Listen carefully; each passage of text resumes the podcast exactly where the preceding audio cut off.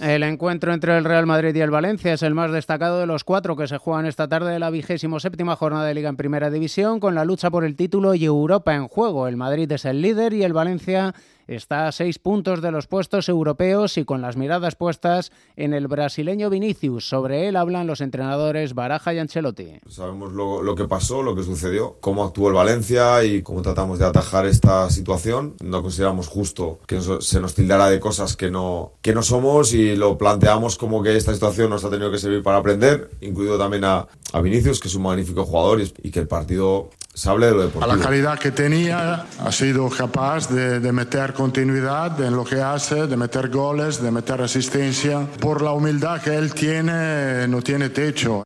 Duelos por la permanencia, a las dos Sevilla Real Sociedad, a las cuatro y cuarto Rayo Vallecano Cádiz. El sueño europeo para el Getafe y Las Palmas a partir de las seis y media. Por su parte, respira el Celta con la victoria anoche 1-0 ante el colista el Almería. Vuelve la Liga Endesa de Baloncesto con cuatro partidos esta tarde de la vigésimo tercera jornada.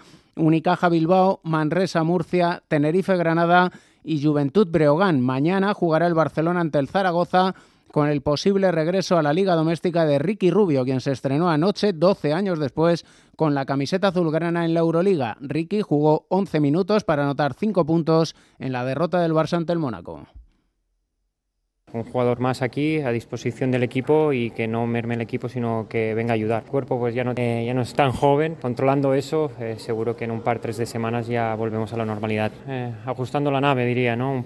tanto mentalmente como físicamente pues ha sido un tiempo parado y, y se tiene que ajustar.